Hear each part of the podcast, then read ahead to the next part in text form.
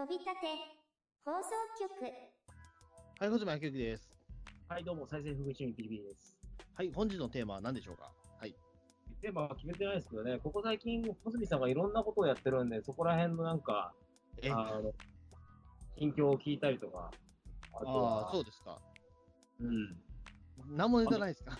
なんかなかね、そんなことはないです。だって名古屋行ったり、大阪行ったりとか、お土産話がいろいろあるんですよいや、まあ確かにありますけど、喋れないネタも多いんでね。えー、あんまあれなんですけど。あの、まあ、とある殺人事件の調査をずっとしてた話とか聞きたいですか、そんなの。本当にもう四六時中殺人事件調べてる。まあ、四六時中ってわけじゃないですけど、はい。もうなんか気がつけば、忙しい忙しいってやってると、大体殺人事件調べてるじゃないですか。いや、そうですよ。ただ、殺人事件の調べることにしても、じゃあ、誰々が犯人が誰々がどうとかっていうと、これはまた問題になっちゃうからですよ。まずいな。そう、だからあんま喋れない話も多いんですけども、えーまあちょっと名古屋の方にも 3, 3日間ぐらいいたわけなんですけども、まあでもどうですか、その3連休っては、ねえ、えっ、と、9月、あ、じゃあ10月のさ、その、えっ、と、12、13、14ですけど、3連休ぶっ続けて、えーまあその台風もいろいろあったわけなんですけど、どうどうでしたかっていうかね。台風で潰れま19あの僕はもう連休ではなかったんですけど、はい。あの仕事がなくなりましたね。あ、マジか。まあ、これは月給制で働いてる人はいいけど、やっぱり時給とかで働いてる人からしたら大打撃。うん、そうですね。え、でもそれは例えば、まあ、どの仕事、何の仕事してるか知らないんだけども、あの、なんだ、どのタイミングで連絡来た感じですか、それって？いや、あ今日ないですっていうのは。決まったタイミングでもう休み、それ前日？当日？前日。あ前日か。まあ、やっぱそうなりますよね。前日ですよね。うん。あの、だから僕もね、実はこの3連休っていうのは、前、このラジオでも話しましたけど、あの、全部3連休、全部イベントで詰まっちゃってまして、まず10月の12日がテキストレボリューションっていう浅草の、えー即売会に参加する予定でして、で、13日が僕のト,、えーとトークイベントがありまして、で、14日が名古屋で、あの名古屋コミュニティで参加するんですよ。でつまり、だから3連休全部僕イベント詰めちゃってたんですよね。で、その中で台風がやってくる、台風19号っていうね、大型台風がやってくるっていうことを聞いたとき、もうどうしようと頭を抱えてしまったわけですよ。これどうしようね。いや、本当どうしようなんですよ、これって。言ってしまうと、テキストレボリューションとか、あのね、もうこすでにもう出店料とかこっち払ってるわけですし、もうある程度そのね、準備とかもしてたわけですよ。出店料返ってこないの、それ、天才とかだと。いや、帰ってくると思う。うん。返ってくると思う。まだ現在、まだちょっとわかんないんですけども、とりあえずね、あの、結果から言うとですよ、あの、テキストレボリューションは中止になりました。まあ、それしょうがないです。だって12日は、あのどうやっても出れなかったから、土曜日は。もう日本全体が止まってたもんね。そう、だからね、あの、これはだから、えっ、と、中止はいつだっけな、確かね、みその2日くらい前に、木曜日ぐらいに、えっ、と、最終的な結果をは出しますっていうことで、えっ、と、届いたんですよね。それ以前にもなんか、あの、ちょっと危ないかもしれませんのでっていうことは、なんか聞いてたんですよ、そのツイッターとかでも。で、それでまあ、木曜日の午後2時、12時ぐらいに、もう正式に中止になりましたっていう形が決まって、あの、じゃあこれからちょっとその、返金とかいう手続きも取りますみたいなね、話になったりとか。で、あとはだからその、微妙なのは、あれだったんですよね、その、えっ、と、13日の日曜日のイベントだったんですよ。うん。えっ、と、この日っていうのは、だからいわゆるその、えっ、と、台風の進路によってはまだ東京都内に台風があるんじゃないか、でまだその、ね、えっ、と、接近してる状況なんじゃないかっていうところと、あと、まあ、過ぎてるんじゃないかっていうところ、すごい瀬戸際ですよね。で、あと、その JR とか、その施設各線も、あの、計画運休とかしてたぐらいなので、あの、交通面、交通網としての問題もあると。にあの日曜は午前中動かないっていうふうにあの告知されてなかったっけ、計画。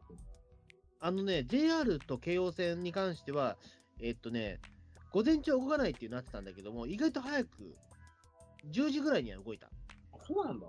うん。だからね、あの、一応、僕のやってるイベントは、えっ、と、10、なんだろう、えっ、と、午後の予定だったんで、もう、もうまあ、問題はなかったんですよ、言ってしまうと。全然。ただ、やはり、その、交通網の乱れはあったので、まあ、30分だけ遅らせたんですけども、そのオープンを。新宿に出るまで3時間かかったとか、そういうことはなかった。はなかったです、それはさすがに。えなんか前とかそういうことがあったらしいそうですね。まあでも、とりあえずね、あの大丈夫でした。ね。で被害としては、まあ、それぐらいかなっていう。で、翌日の名古屋コミュニティはもうとっくにね、その、ななんていうか、その、えっ、と、名古屋も特にその新幹線、だその台風が過ぎちゃってるので、過ぎ去った後なので、全く問題がなく、あの朝6時に、えっ、と、始発電車に乗って、新幹線乗って名古屋に着きましたっていう感じで。ルートは大丈夫なの？大丈夫だって、あの、ほら逆、逆走ルートだから。うん。なんか関西から関東の方が繋がらないらしい。あ、そりゃそうでしょ。だって、だって台風に向かってんだから、だって。今現在まで？今現在もなの？うん。なんかバスとえかだって俺、それだ、だって俺、それ乗って帰ってきたけど、特に何の問題はなかったかな。でも、関西の方からこっちの関東に来るからのルートが、いまだになんかバスとか通れないらしいです。あ、バス、まあうん、進路によってはそうでしょうよ。でも新幹線は問題なかったですよ。うん。まあだからね、特にその、こちらとしては特に問題はなかった感じかなっていう、えー感じですね。お金は無事帰ってきそうなんですか？その中止になって。わかんないです、それは。まあでも多分帰ってくると思うので、まあそれはちょっと吉報を待つというかね、それは連絡を待ちなんだけども、ええまあ、先方もね、本当に想像だにしないところでの。いや、そうなんですよね。だから、あのいろんなやっぱりイベント中止になってるし、あのだって言ってしまうと3連休っていうのは一番書き入れなわけですよ、イベントとかやってる人は関してはね。あのだからその僕の知り合いとかもそのなんだろう、えっと東北の方で会談イベントをなんか3日間やるやる予定だったんですよ、3連休全部。はいそれ中止になりましたから、開催イベントってなんですか？えか会談イベントね。会談イベント。会談イベントをなんかその東北の 3, 3県にまたがってやるっていう話をしてて。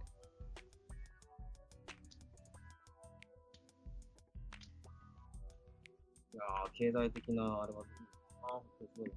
でも、すね。パーコンビニとかからすげえもの消えましたね。こっちはどうあれね、だからちょっとね、どう、う？ん、確かいろんなもの消えましたね、コンビニからはね。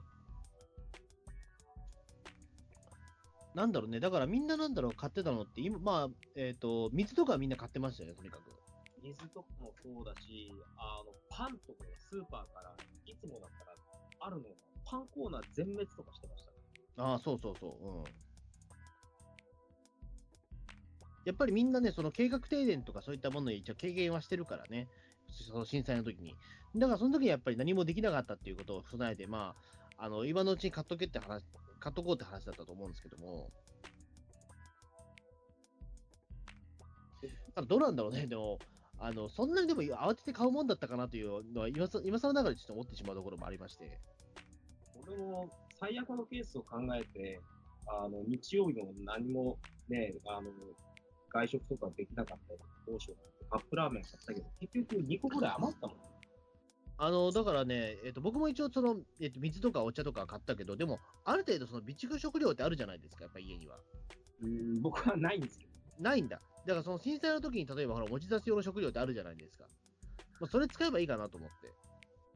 そういうの全然用意してないから。うん、そうなんですよ。だから、うん、だからそう、それ用意してる人は多分あんま買わなくて済んだような気もするし、うん。トイレさんはもうなんかそういう、なんだろうな、震災の時のワンセットみたいなのあるんですか？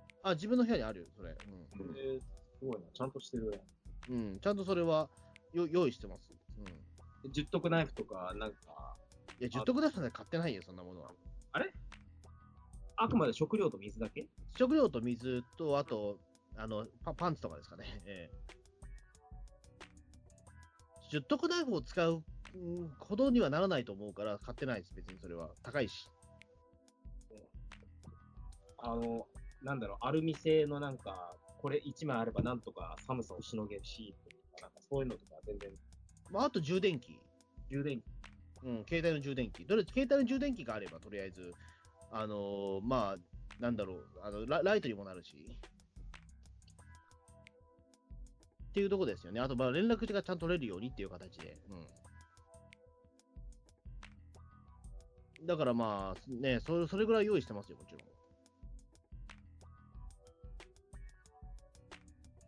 カンパンとかそういうのも買ってるんですか？あ、乾パン買ってる。うん。でももうずっと使ってないから、そうそうね、あの、もう賞味期限切れちゃうかもしんないけど。なんか、最近あの壊し上げんで読んだんですけど、なんかそういう備蓄食料でパーティーやるとか、なんかそういうのとかやっちゃえばいいんですあ、そうそうそう。それ、でもあんま美味しくないでしょ、でも、備蓄食料って。えないと思うんだけれど、ええなんかそうやって、なんていうか、賞味期限の確認兼、何事もなくていいね。えうん。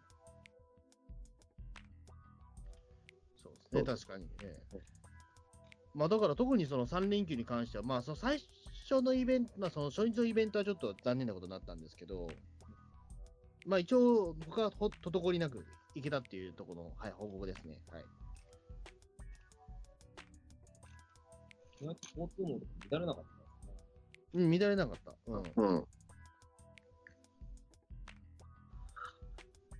まあ、あとはだからそうですね。ねうんなんだろう、特に影響を受けたってことはないですね。ずっと家で仕事してたんで、土曜日とかは。あライター業はもうそういうの関係ないんだ。うんまあそうですね、確かに。ええ。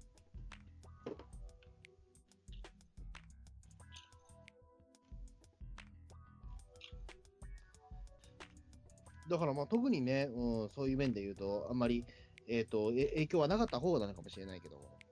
はい。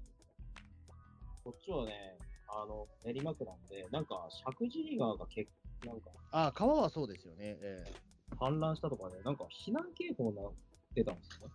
えうん。であの、避難警報が出されましたっていうだけで、なんか、あの、ピンポンパンポン、夜中に突然流れて、うん避難警報が出ました。だからこれしか言わなかった。どこに避難しろっちゅうねんみたいな。あのね、なんだろう、俺もとところも、なんかその、なんていうか、えっ、と、避難警報とか流れたんだけど、エコーがすごすぎてね、わかんなかったんですよ。特にね、避難場所の指示とかなんもなかったと思うんだよな。うん、なかった。ね、あの、だから、いや、でもそれはもう、おのおの方、ネットで調べるって話なんじゃないですか。これネット使えないおじいちゃんとかそういう人たちどうなるうーん、まあ、だからそこはもう、市役所に電話するしかないというか、まあでも市役所も休みなのか、でもその時はもう、土曜日だから。でも、各自治体からの放送だったから、誰かはいるってことなんだろう。いや、なんか、なんかね、いや、一応でもその避難してくださいっていうのはあっても、一応うちの方ではちゃんと何々小学校っていうのはエコーを強めても一応言っては、言ってはかれたんですよ。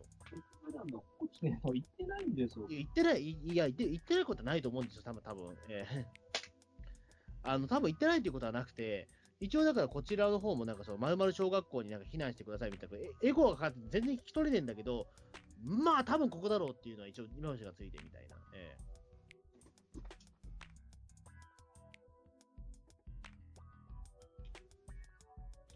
生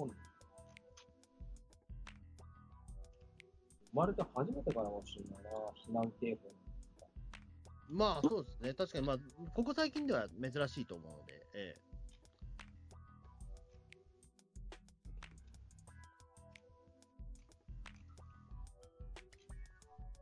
まあそうですね。うん。あんまりその、震災、そのなんかその、ね、えっ、と、台風について話すことないですか、あんまり。もうね、なんか、とにかく何もで、外出もできないし、仕事もできないし、うん。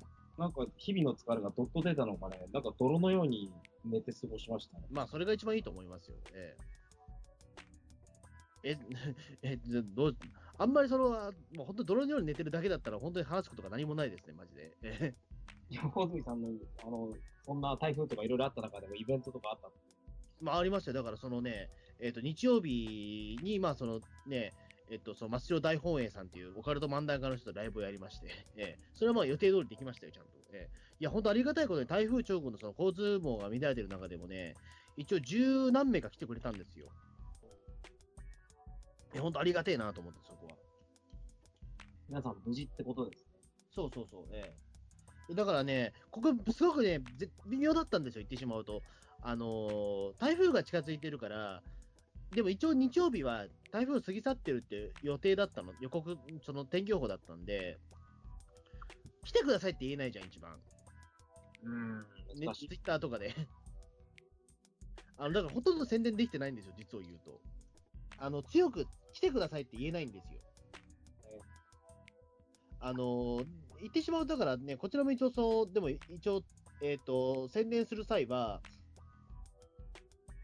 やる予定なんですけども、無理はしないでくださいって言い方しかできないんですよね。だよね、どうしてもね。そう。だから、あの、ちょっとでも止まったと思ったら、もう帰ってくださいって言い方しかできなかったっていう。あの、こっちは無理には言えませんので、あのーまあ、無理をしない範囲で来てくださいとしか言いようがないっていうね、あの、宣伝としては一番効果がない感じになってしまったというか。うん。でもしょうがないんですよ、緊急事態だから。あの、本当無理のない範囲で来てくださいとしか言いようがなかったっていうね。えもうテえまあ、でも、それでも十何人が来てくれたのはありがたかったんだけど。ええテレビの報道とかもすごかったな。下手すりゃ東京湾の沿岸が水没するとか、なんかすげえことを報道してた、テレビで。うん。まあでもそこまではやっぱならなかったですね、やっぱそこはね。ええマスコミの報道が過剰だった。いや、というわけじゃないと思うよ。うんうん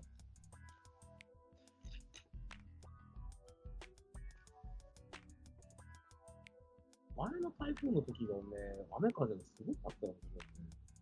前の台風ってな何ですか？どうだろう。なんか記憶にあるかいいけど。前、前、何月頃か夏？ああんま記憶ないな。その時は結構ガッチャガッチャうるさくて眠れなかったな。あ、そう？うん。あの、だからね、今回の台風もまあ、なんだろう、えっ、と、昼、えーなんだ、もうひ、言ってしまうと、だからね、最高に強かったのが多分ね、夕方の6時から多分10時頃だったと思うんですよね、東京だと多分。意外とそんなでもなかったな。雨はやたら降ったけど少なくともね、東京ではそうだったんだけど、え風が意外とそうでもえうん。だからね、ほら、今、今思うとちょっと懐かしいけど、ほら、いわゆる養生テープをね、使って、なんかその窓を補強したりとかね。やった小泉さん、そんなこと。え？やったんですか？いや、やらなかったです。やんなかっうん。だって、まあ言ってしまうと、養生、まあ、ちょっと貼り方もよくわかんなかったんですよ、養生テープの貼り方も。ええだったら中途半端なことしない方がいいかなと思って。ええた。目の字に。っていうか、あの、一応だってあれだもん、あの、雨戸あるから、うち。えなんか、時折、雨戸閉めないで、あのガラス戸にガムテープと、なんか段ボール貼ってるところとか、あったりします。えまあ、雨戸がない家はそうするしかないのかもしれないけど。雨戸があるのにそういうことをしてる雨戸閉めりゃええやんけ。そう、雨戸閉めりゃだって、ね、だって雨戸がだってそれ破れるほどの台風だったら、もうそれ家潰れてますからって話なんですよね。ええ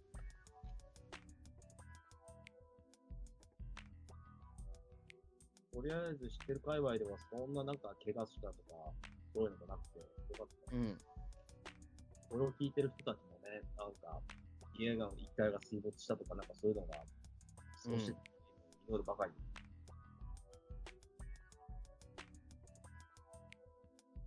そうですね、確かに。うん。まあだからそんなにだから言うほどね、えっ、とな、なんて言うんですかね、えっ、と、うん、まあこちらとしては幸いにも被害はあまりなかったっていう感じでね、ええお金的な面でも、ええ小泉さんは結構災害に対して準備を万端にしてるって言うんですけど、基本的に、えっ、と、食い物と、着替えと、うん。あと、携帯の充電器。これだけあればもうあとは大丈夫ですかいや、あとだから絆絆創膏も一応入れてある。絆創膏。でも一応絆創膏ぐらいだね。うん。あの、それ以上のものは用意してない。救本当は急消毒薬とか用意した方がいいのかもしれないけど。あいあと今喋ってて思ったけど、靴必要かななんか、うわスリッパでも何でもいいから。えな、なんで？家にいるのに靴が必要なの？いや、ほら、多分出てくるときに、ほら、あの、震災がぐらぐらってきたときに、うわーってなったときに、ほら、靴を履かずに出てきちゃうっていうことあると思うんですよ。ああ、それは一番危ないパターン。その、だから靴を履いてる暇がないっていうぐらいになったときに、あの、その、なんだろう、バッグの中に入れるのがいいのかな、スリッパとか。特に地震とかに関しては、あのオフィス街とかで働いてる人は、特に靴は、あの、もし脱いで、あの作業する環境にあるのであれば、うん。パッと履いて出せる靴ってあった方がいいらしい。そうですね。だから、ちょっとそれ用意しとこうかな。まあ、どんどんまた大きくなっちゃうけど。まあ、防災はやりすぎてどうのってことは、多分きっと、まあ、うん。ぱりまあそうですね。ね。思ったのは、こういう、なんていうかさ、社会が止まろうがなんだろうがさ、お金ってのはかかるし、社会が止まると収入がないっていうのは、ちょっとこれ結構やべえことだな。あ。まあね、それこそ、まあ本当震災が起こったらもうどうしようもないですよ。だってね、うん。まあでもその時はもうその時でも諦めしかないんじゃないのかもしれないですけども。長い間さ、そういう、なんていうか、職場が止まっちゃうとかさ、仕事をしたくてもできないけど、でも生きていかなきゃいけないみたいな時って、どういうふうな対策を取ればいいんですかね？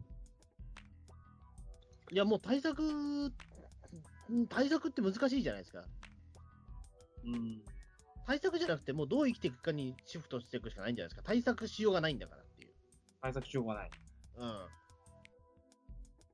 うんだから、その今でもほら、その、えっ、と、千葉県のほら、房総半島の方で、いまだにその災害が、ね、その台風の災害とか、まだね、まだ傷がね、ずっとあるわけじゃないですか。うん。だからやっぱりその、ほら、あのーその、一人住まいのその老人とか、他の家族がね、あの連れて帰ったりとかしてるわけですよ。うん。まあ、そういうことが大事だったりすると思うんですよ。あのやっぱりその場所から離れるっていうことはやっぱり大事だったりとかすることはあると思いますし、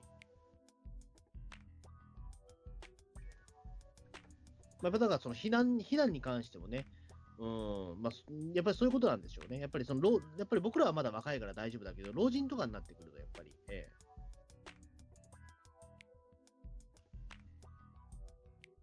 そう、そのまま離れてしまう。えええ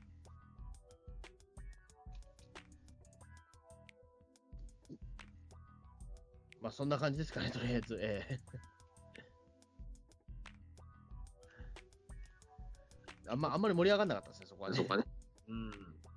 まあ、いっか。ええ まあ、いっかじゃないんだけど、まあ、ちょっと次からちゃんと、なんかネタ用意してくださいね。え小泉さんになんかこの今、最近ハマってるもんなんかないっすかとか送ってるのに、一回も LINE がないんだもんな。えいや、ないことはないですけど、え送ってくださいよ、こういうの最近読んでますから。えいや、だからガルパンですよ。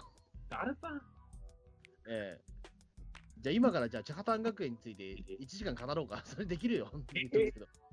えそんなことでさ、ま、あの、ガルパン見まくってるんですか？えあ、そうですよ。えそんなガルパン見てんだ。えええすごいハマり方だ。いや、別に何でもいけますよ、言ってしまうと。ええ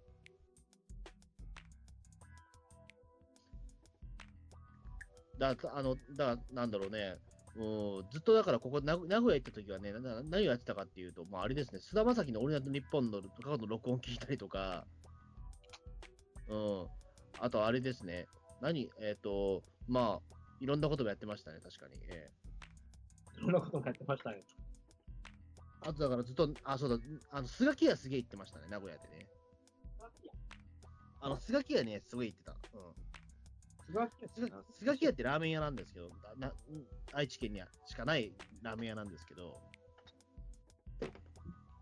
あのね、菅あのいわゆるここ、東京でいうとこの日高屋みたいなもんですよ。相当でかい規模だ。そうだからあの向こう、あのそのなんていうかね、えっ、と、愛知とか東海の方でラーメン屋って言ったら、まあ、大体菅木屋が出てくるっていうね。ええツイッターで上げてた図書館の上にあるってやつ？あ、それ、それそれです。ええあれ、コスパすごかったね。いや、すごいよ。あの、ここで、ね、あの、ラーメンいくらだと思います？一杯ラーメン。あれさ、400円台のあったよね。あのね、いや、400円台どころじゃないですよ。ラーメン一杯330円ですよ、だって。何が入ってんの、そのラーメン。大丈夫なの逆にそこなんだ。いや、だい大丈夫ですよ、えー、菅木屋。いや、あの、菅木屋は美味しいですよ、でもめちゃめちゃ。ええ俺、毎回名古屋行くときは菅木屋食うんですけど、あ、そんなしょっちゅう名古屋行ってんの？いや、でも、まあ、でも本当に数年に1回だけだけど、でも行くと必ず食うんですよ、菅木屋。あの、でもそれだけちょっと中毒性がある味なんだよね。へえあのね、まあ、正直言うと具はメンマとそのチャーシューとネギしかないんだけども、まあ、それはおまけレベルなんだけども、ただね、麺とそのね、えっとスープはね、他の味ないんだよね。なんか東京ではあんま食えないタイプの味でして。えー東京でも進出してほしいな、そういうラーメン。いや、でも東京進出したら多分このね、クオリティは多分ね、あの、難しくなっちゃうのかもしれないけどね。名古屋と東京でそこまで離れてないんだけどな。うん。うん、なぜかそのね、ずっと愛愛知とやっぱりその、東海しかやっぱりないんですけど、えテナントが安いのかな、名古屋とかだと。ーどうなんだろうね、そこのあたりは分からないんだけども、えー、だから他のメニューもすごい安くてね、だから俺、その、愛知県立は図書館にずっと詰めてたんですけど、数日間ね。で、そこではなぜか愛知県立博物館のちょ、その、えっ、と、一番最上階にはなぜかスガキ屋の店舗があるんですよ。図書館の上ですよ、スガキ屋。えこの施設の上に、あの、普通の一般の飲食店が入ってるって俺あんまり見たことない。そうの、だからそれだけスガキ屋っていうのはもうその愛知県民にとっては、あの、喫茶店代わりになってるみたいなところもあるんですよね。それだけ、あの、おなじみのお店みたいな感じではあるんですよ。名古屋のソウルフード状態なんですよ。そうそうそう、ええ。だから、わ、スガキ屋あるんだと思って、で最初だからそのね、そのエレベーター見たらスガキ屋って書いてあるから、え、なんかスガキ屋の本社がここにあるのかなと思ったんですよ、一瞬。うんでもまあ、スガキ屋好きだから、ちょっといいね、まあ、本社ちょっと写真撮っとこうかなと思ったら、なんか、ただ、ただ単に本当店舗だったっていうね、えーびっくりして、もう思わず食べてしまいましたけど。思わず食べてしまう。うん。だこのね、スガキはね、あの、ちょっと、魚介類の出汁に、あの、結構ね、歯応えのあるお麺なんですよ。うん。で、あんまり量は多くないかな。うん。まあそこまでね、やっちゃったら、もう原価っていうか、原価いくらなん ?300 円台のラーメンなんてもう、見たことも聞いたこともないぞ、東京で。うん、でそうですね。だから、お腹空いてたらね、あの、その時五目ご飯を食べればいいんですよ。五目ご飯。五目ご飯を食べればいいんですよ。ええあの、五目ご飯か、あの、カレーを食べればいいわけですよ。ええカレーはいくらなんですか？カレーはね、250円。ええ？めちゃめちゃ安い。ええ食費がそれだけ安く済んだらいいよな。うん。あのソフトクリームをね、あの売ってたりするから。そう、なんかそ、小泉さん、ラーメンと一緒にソフトクリームとか食べてましたよね。いや、だから、スガキ屋は、うんラーメンとソフトクリームの店だから。なんでかっていうと。ララーメン？ーメンとソフトクリームの店なんだよ、スガキ屋は。すごいカロリー。いや、そうなんですよ。あのだから、あの、ソフトクリームを食った後は、あの、そのラーメンを食った後はソフトクリームで締めるんですよ。うわぁ、デブまっしぐらな。いや、そうなんですよ。えーでもなんか、あの、スガキ屋ってどうしてもね、ソフトクリーム食いたくなるんですよ。あの、いや、スガキ屋のソフトクリームね、めちゃめちゃうまいんですよ、これ。えー だからね、あの、その図書館の上で、いろんな人がいましたよ。なんか、その老若男女みたいなね。その、だから、学生さんもいれば、そのなんかね、えっ、と、なんかその、近所の主婦もいれば、なんか、おっさんもいれば、ね、あの、よくわかんないなんか人もいればみたいなよ感じで。くわかんない人ってなんだ？いや、なんかいるんですよ。なんか、まあ、やっぱ図書館なんで、やっぱりそのね、まあ、ちょっと不老者っぽい人もいるわけですよね、中にはね。うん。で、その人はやっぱりソフトクみんなソフトクリーム食ってんですよ。みんなソフトクリームを食べてるんですよ。よ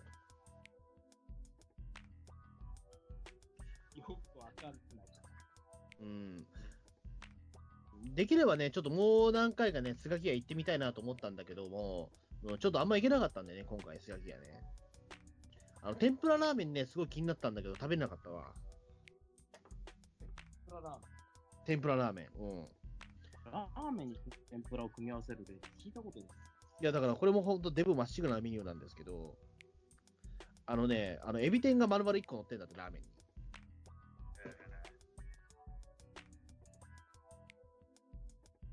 それだといくらなんだえっとね、天ぷらラーメン400 450円ですね。安いな。天ぷらついてもまあのラ、ラーメンに、普通のラーメン120円バラして天ぷらがつくっていうね、えーエビ天がつくっていう、なかなか、どこ産のエビなんでそれ大丈夫なのか？いや、大丈夫ですよ。何言ってんすか？ええいや、ちょっとだからね、このスガキ屋ぜひね、ピリピリさんも名古屋行った時は、ちょっとね、あのぜひ行ってほしいんですよ。あの、味噌カツとか食ってる暇があったら、スガキ屋行ってほしいんですよ。マジ？うん。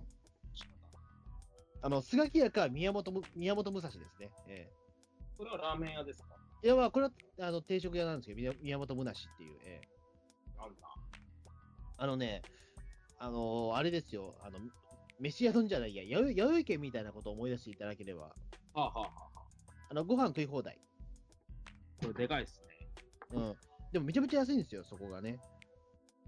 あの、うん宮本もだしってね、あの、これ、ここれも本当名古屋しかないやつなんですけども、あの、これはめちゃめちゃね、コスパがいいんですよ。うんあの、ランチメニューになると、あのいいくらになるんだっけな、なんかそのね、チキン南蛮定食とかがうん500いくらで食べれるんですよ、550円か。え？で、しかもご飯食べ放題ですよ。安いなめちゃめちゃ安い。うん、労働者の味方やんけ。そう、うん。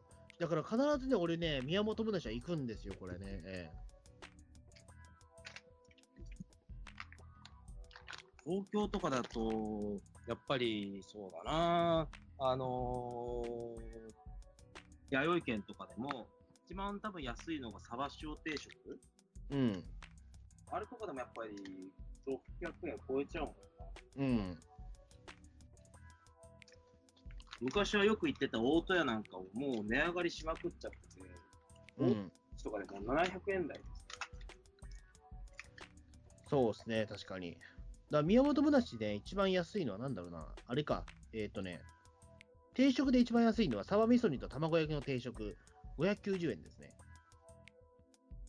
いいなサバ味噌と卵焼きついて590円。590円。なんでそんな安く済むの？いやー、わかんない。これも不思議なんだけど。う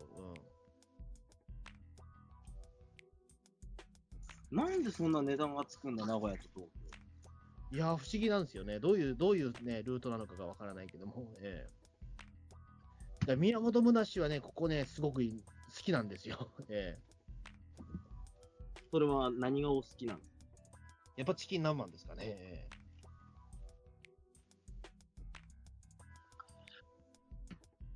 名古屋いいなうん。名古屋いいっすよ。だからぜひちょっとね、来て、あの、名古屋ね、いい面白いですよ、やっぱりね、行くとね。面白いんだ。うん、面白いですよ。え行く用事がないんだよな、名古屋。え？え名古屋に行く用事がない。まあ、あんまないと思うけど、まあ、うん。いや歌舞伎見に行きゃいいじゃないですか、じゃ歌舞伎？あ。うん歌舞伎座、まあ、歌舞伎座近くかもしれないけど、ええみその座とか行きゃいいじゃないですか。あと、名古屋城とか行きゃいいじゃない。行ったことないなら。名古屋城なうん。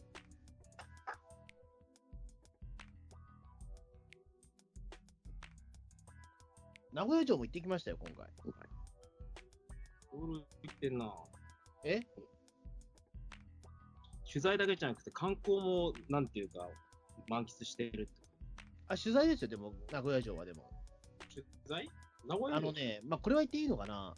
あのね、えっ、と、昔、名古屋城の、なあの、名古屋城って、あの、ほら、あの、名古屋城にある金の社長ってあるじゃないですか。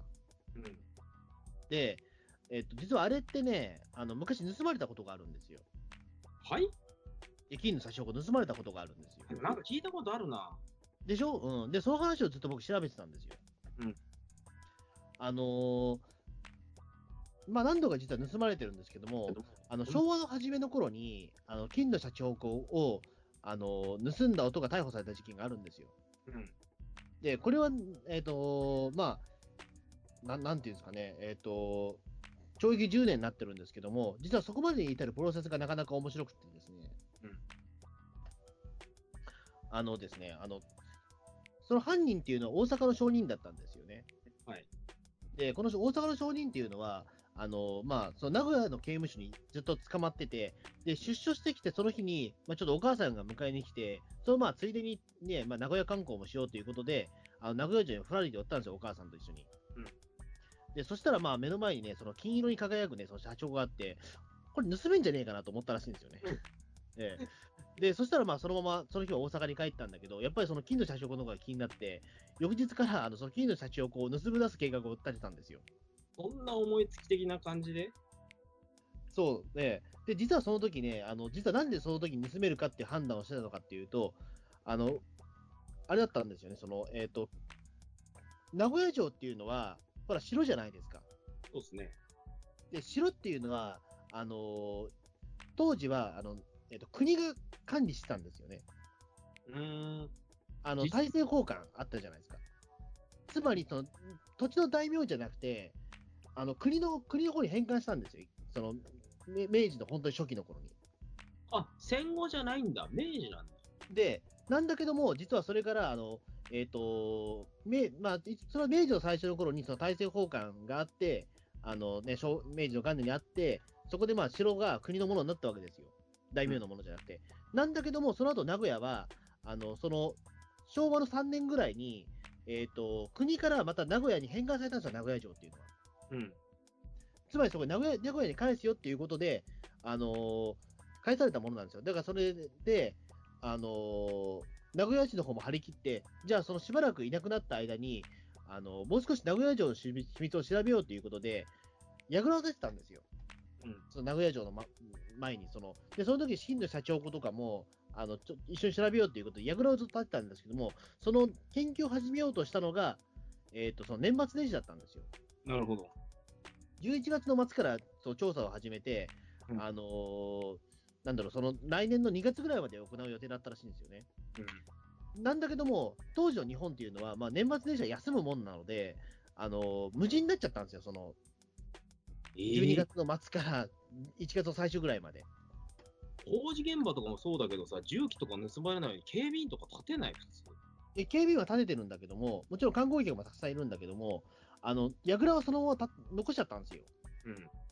うん。うん、また片付けるの大変だから。うん。そしたらその泥棒が入り込んで、あの夜盗んじゃったんですよ、金の社長の鱗を。鱗？鱗、うん。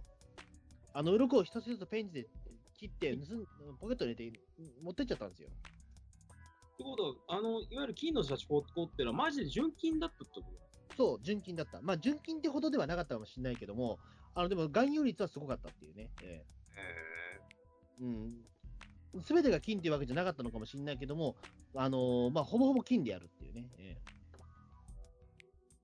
でそれだから本当にね、何十枚持ってっちゃって、あのうわ、大変だっていうことになって、名古屋市長がこれ辞任してるんですよ。え。ええうん。で、その後、あの、まあ、その、なんだろう、えっ、と、すぐその大阪の商人は捕まったんだけども、まあ、残念ながらその金はね、もう延べ棒にされちゃってたんですよ、溶かされて。うん。で、まあ、そのね、まあ、そういった事件があったわけですよ、昔はね。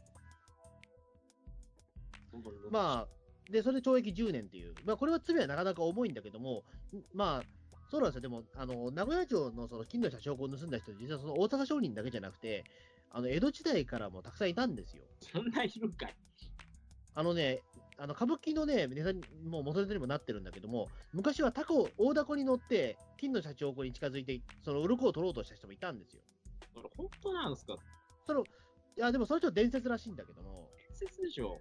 伝説なんだけども、まあ、実際そういうことを考えてる人はやっぱ何人もいたんですよ。ねうんだからね、えっ、と、他にも、だからその明治の時に、えっ、と、ほら、く国のものになったので、あのーその東京の博物館とかでもその金の社長を展示したいっていう声があったわけですよ。うんで、その時に警備に当たっていた当たっていた、その、まあ、警察官、軍人とかが、まあ、その、えっ、と、金の鱗をもう一枚取ってっちゃったっていう事件もあったわけですよ。まあそしたらそいつはもう死刑ですよ。ええ死刑？え、死刑？死刑になってる。うん、それは。え、金の社長盗んで死刑？死刑。うん。窃盗で死刑とかあるんだ。いや、あるよ。あ、だからほら、江戸時代とかっていうのは、あの、江戸時代からその昭和の、えっと違うな、えっと明治の初め頃っていうのは、あの、金額によって、あの、金額によっては死刑ってあったわけですよ。窃盗で死刑とかあるんだ。ある。うん。で、しかも、国のもんだからね、だって。うん。金の社長は、その時点では。えーでも窃盗で死刑なんて今初めて知ったよ。いや、あるよ、普通に。ええ他には？え他にはだからそのね、えっ、と、明治、まあ、そのまま、えっ、と、他にも何度かいろいろ盗まれてはししてるんですよ、その、えっ、と、は展示中にね。うん。だから社長公以外にも窃盗で死刑になった有名な事件とかに何かあるんですか？有名な事件ではないけども、あの、なんだろうね、えっ、と、なんか、えーいくらだっけな、ちょっと具体的な数字を忘れちゃったんだけど、何、何両かで確か死刑になっちゃうと思うんですよね。うん、うん、昔はそういう風な両罰規定があっそう、うん。たね。さすが事件記者ライター。あと、だからね、えっ、と、そうなんだろう。あの、そうですね。ちなみに名古屋城の社社社長子なんですけども、今はないです。嘘で今、あの、その、天守閣にそびえ立ってるて、あの、のは、あれはね、後に作られたもんなんですよ。え、でも元々のオリジナルはどうなったの？あの、今ね、茶釜になってる。茶釜？あのね、なんでかっていうと、あの、1945年、昭和20年に、あの名古屋で、あの、空襲があったんですよ。うん。で、その時に、名古屋城の天守閣と社長公はね、壊されちゃったんですよ。うんうん。だからそこからもう、あの、復元ができないということで、あの、その残った金は、あの、今の、あの、溶かされて、えっ、と、うん茶釜と、あと、その、市役所にある、その、旗の上の方の金、金印になってるっていうね。えーよくわかんねえな。戦中はよく、なんていうか、大砲の材料にするために寺の釣り鐘とかなんか、うん。お衆というのか、なんていうのか、取り押さえとか、なんか、さっきの県で。なんでわざわざ名古屋城にそれを取ってっちゃって、市役所のやつとか、茶釜とかにしてるのか、さっいや、だから壊されちゃったからですよ、社長公が。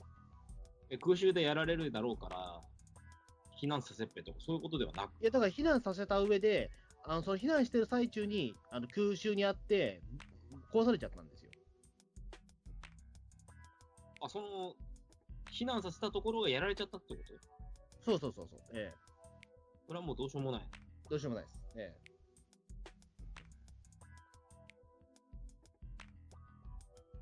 レプリカとかでもなく、今、名古屋城には社社長庫がない？え。いや、あるよあるよあるよ。だから、レプリカで作られてるんですよ、今。うん。うん。だから、あの、と、オリジナルはもうないんですよ。ね。空襲で焼けちゃってるからもうないっていう。さすが事件記者ライター。そんなこと、それをずっと調べてたんですよ。ほんそれって意外と実際名古屋まで足運ばないと分かんなかったことですよ。いや、わかんないことはないけど、やっぱり現地に行かないとわかんないことはある。うん。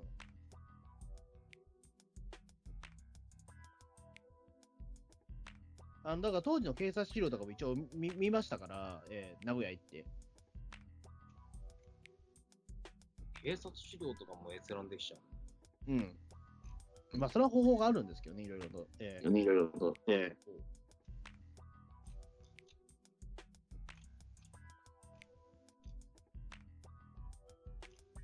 まあ、そんな感じですね、とりあえず、はい。えー名古屋であった話としては、喋れることといえば、え喋れないことがいっぱいある。えいや、他にも喋れないことあるんですよ、ええ